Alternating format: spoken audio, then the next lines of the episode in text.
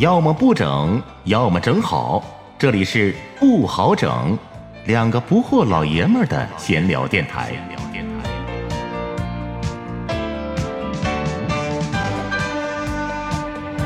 有时间就挤一挤，有想法就记一记，写成日记叫艺记。也咱也为抗疫出点力。我是老布，我是老好，沈阳艺记今天开始继续记。继续记。先说一个，是我出生那年呐，一九七六年的今天，周总理离我们远去、啊。周总理，咱们也学过课文嘛，十里长街送总理。对，总理是一月八号逝世，一月十一号十里长街送总理，太感人了，太伟大了。嗯，好，提一句历史上的今天对，先缅怀一下周总理。另外呢，在节目开始的前半部分，我们先更新一下，截止到目前为止呢，嗯昨天沈阳又新增两例病例，都是一月四号当时的无症状患者孙某的爸爸和妈妈。他俩家住在北启工街启明社区旁边的大建筑是粮食市场，应该是挺大的一个地方。嗯当地的居民肯定是经常去，大家都好好的回忆回忆。旁边还有那个中国工业博物馆，但是铁西那块儿早已经闭馆了。嗯啊，对，就是帮助大家锁定一下子那个地方在哪儿。啊，剩下的大家仔细阅读吧。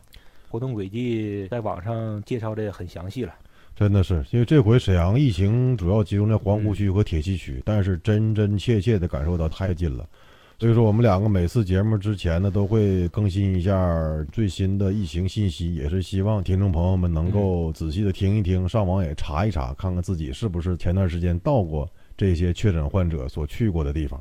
是不是还有一个新闻特别引起我的注意？我估计老郝你也是吧？沈阳公安机关公布了十一个涉疫违法犯罪案例。啊，我今儿咱早上看今天就聊聊了，这个呀。可以，这个今天也是我看上午翻了几眼微信的朋友圈，这今天也刷遍了朋友圈了，已经就聊聊这个呗。我看了一下那个新闻报的，这十一个案例呢，主要就是三种情况，一个是什么呢？咱俩前天嗯批判过的加塞儿啊，另外还有一类就是在这个中风险地区试图逃脱管控区域的。第三种情况就是伪造这个，还竟然还有伪造核酸检测报告的，一开始看着真生气啊，就看到后来这个，呃，伪造核酸报告的这个，我觉得又好气又好笑。真是。咱就说说这三个情况呗。对，行。第一种，我觉得不好好排队，想方设法加塞儿的，不管什么理由，你排队这个东西，就是每个人只能给他自己排队。然后呢，有的人就是说想强行插入的，插不进去，甚至还有气急败坏的打警察的，还有是把警察打的还得吃这个速效救心丸，这是这是真是什么事儿都有。就是零容忍。你看，有的玩路子，有的就强行插入，就得是零容忍。就加塞儿这种吧，属于典型的内卷呢。二零二零的内卷这个词儿火了，嗯，呃，甚至有点儿就是被用烂的趋势了。这说话就内卷，一整就内卷。这其实内卷是个挺好的学术词儿哈，虽然非常高冷，不食人间烟火，但形容的其实非常准确。这词儿，今天早晨在公众号里我也说了，嗯就是内卷说白了就是大伙儿一起努力，一起使劲儿，然后手拉手的作死，一起沉底眼儿。就排队这事儿整不好，它就是内卷。你看几百万人排队也好，几十个人排队也好，这就这么多人儿，你凭啥加三儿啊？你要加，别人也加，它数量固定，最后的结果就是谁都没加上，其实就是拖慢了整体进度，谁都没得好。这个就是大家手拉手掉底眼儿。进底眼儿，对，排队也好，包括咱们日常开车也好，你特别是你讲话了堵车的时候，嗯总有这个车就想见缝就钻，就这种最混蛋的，就是得便宜就占。你这人家车吧嗯老实点儿，好不容易能走一点儿，突然被插入了，强行插入，搅和的呢后面车队也是越来越堵，整体就更慢了。对呗，就最缺德就这种人，而且吧，你看就这种车，最后呢，他肯定没见得比别人快。就是堵车的时候啊，最快得咋整？就是大家都坚持一条车道，老老实实往前走，只有这样，单个车也最快，整体它肯定也最快。当然有车道发生肇事儿或者是车辆抛锚啥的，就是后排车必须得是插入到临近车道那种就单说。对，那咱另说。就是正常的车流太大，整体缓慢或者堵车，就最快的办法就是谁都别抢别钻，就谁都老老实实的待在自己车道里。就那些到处钻的，弄得所有人都慢，最后自己也是一顿忙活，完了累够呛，肯定没比别人快，甚至比大部分坚持一条车道的老式车都要慢。就反正我是观察过，就是 我已经六年没开车了，嗯但以前观察的很多。是，其实车也好，人也好，这开车加塞儿呢就容易剐蹭，人排队加塞儿就容易打起来。这不最近这几个 案例嘛？但是这回沈阳这个案例判的可挺快啊！你看一月一号的事儿，元旦就是皇姑区打警察那个，今天已经判了。呃，爷俩一个判十个月，一个判一年，就是两个字儿，活该，没别的说的。活该嗯就，依靠侵占别人利益嘛，得到一次甜头，肯定就上瘾，就跟偷东西一样，嗯，啊，所以必须得马上判。对对，这东西吧，真的是跟偷窃就一模一样，因为得到的都是不义之财。你看你排队加塞儿占便宜，那你也是得到了不义之财。只要是不义之财，都容易让人上瘾。对，这是一个内卷的社会哈，咱也用一下这个词儿，大家都这样，那其实实际上谁都占不到便宜。嗯。所以啊，这今天早上看这个新闻，我觉得像刚才我说的，活该似的，把这些人绳之以法，那真是大快人心，绝对不能让这个内卷成为这种社会风气。内卷吧，这个事儿有一个特别可怕的一个现象，就是一旦内卷成为社会风气，就成为主流的话，谁想跳出来都非常难。因为谁要是想脱离内卷，那就是要成为少数嘛，嗯。然后就会遭到群体的不理解、群体的嘲笑甚至攻击。就比如说，大家都送礼，就你不送，别人肯定会说你你装啥好人呢？大家要是都加塞儿，完了就你老老实实排队，肯定会遭到别人嘲笑，这傻逼。嗯，然后大家要是都九九六，就你寻找诗和远方，那那 肯定一句话就给你顶上，他家肯定有矿。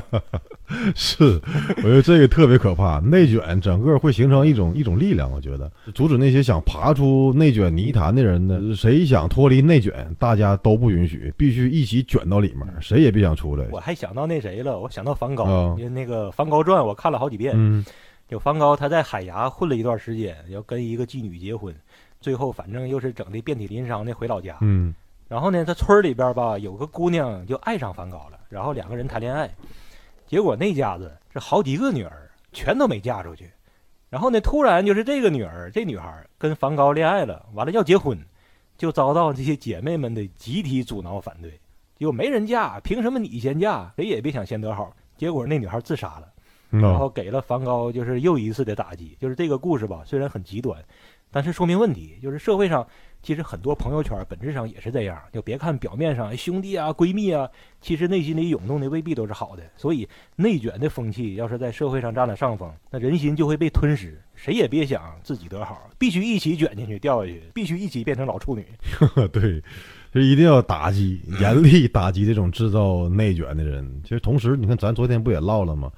就是说得赞扬那种突破内卷的人，比如说明联管控区那块儿，我昨天采访我那个朋友的时候，他也说了，有很多小区里面的业主自愿出来成为志愿者啊，协助这个管控疫情。其实说，你说整个的区域或整个的小区被管控了，大家其实都心惊胆寒的。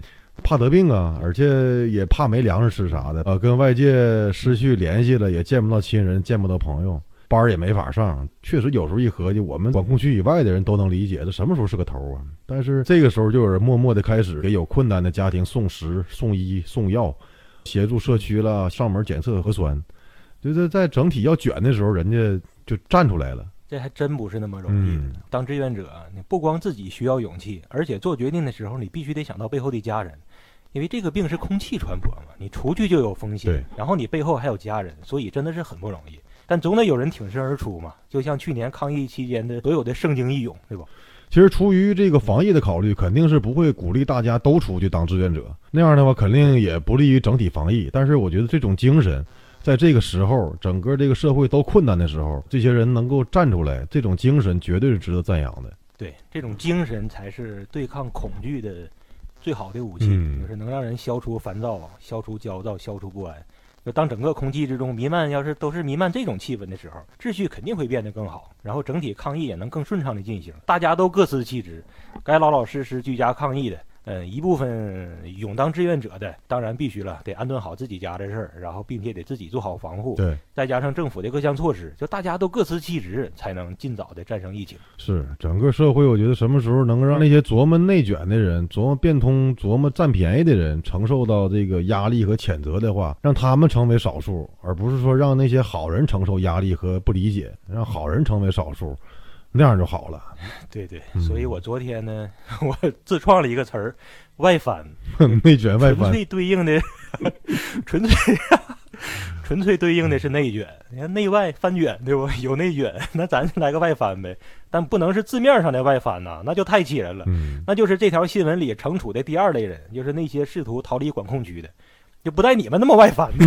这种行为，啊，你这种行为真的跟零号病人就没啥区别。对啊，有那几个人新闻不也报了，包括咱刷抖音的时候也能看到，凭啥你要往外逃啊？你哪儿特殊了，对不对？嗯你害怕在管控区里面得病，你害怕在管控区里面见不着亲人，这那的，你怎么就就能确认你那个时候是健康的，对不对？你怎么能确认对呀、你那时候身上就没有病毒？你敢说吗？是是不是？嗯为啥大家这这是一次又一次的，几乎两三天就一次，全市全员做这个核酸检测，不就是因为一次他做不出来吗？你觉得你现在是阴性，嗯那可能说你再下一次做的时候可能就是阳性，这个病潜伏起来真是现在看来越来越长。你怎么就那么自信，你就那么健康呢？对不对？那么你不敢说自己肯定健康，完了还想逃出去，我觉得这个就是两个字儿缺德。太缺德了。万一你处于测不出来的潜伏期阶段，而且万一你是无症状，然后你逃出去了，那不就做了大孽了吗？那你可能会说，哪能那么巧啊，就摊我身上了？那你凭什么觉得不会那么巧就发生在你身上？你多傻，玉皇大帝啊！你凭啥坏事儿就不摊在你身上？你咋那么自信？你哪那能？你是刘能啊？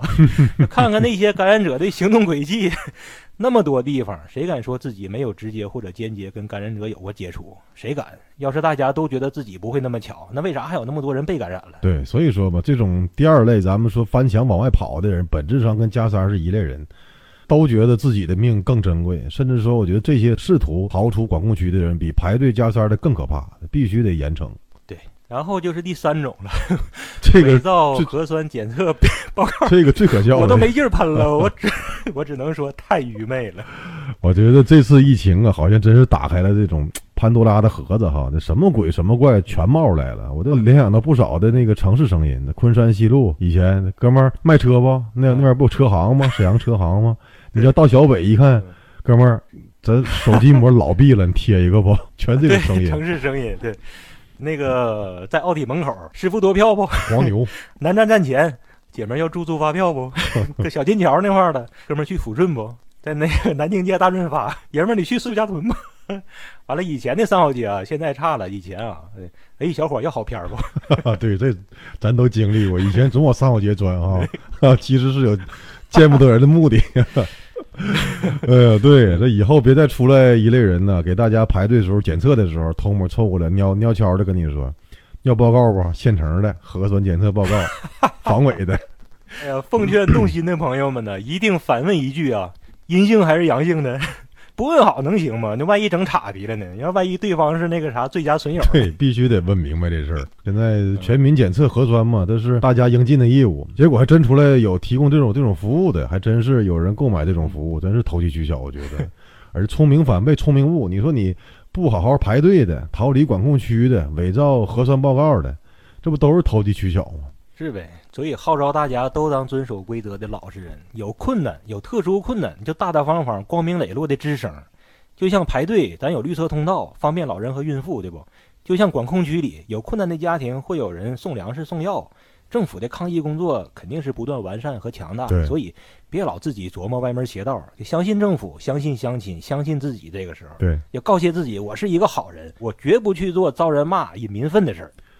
行了，咱俩今天喷的好像有点多哈，今天就说这些吧，因为可能今天早上看完那个十一例案例，警方通报那个负面也有点多，但有媒体监督功能，自媒体嘛也是嘛，咱不就自媒体嘛，赞歌咱得唱，纠偏呢也不能少。对对不良事件这是不回避，咱风格也多样化，这叫批判现实主义，这也是咱的风格之一。批判是为了更好。最后说一句话：尊严这个东西，别人夺不走，但别人也给不了。丢是自己丢的，挣也是自己挣的。咱都做一个有尊严的东北人，做一个讲究的东北人。好嘞，这期节目咱们就到这儿，明天再见，对明天再见。拜拜。Oh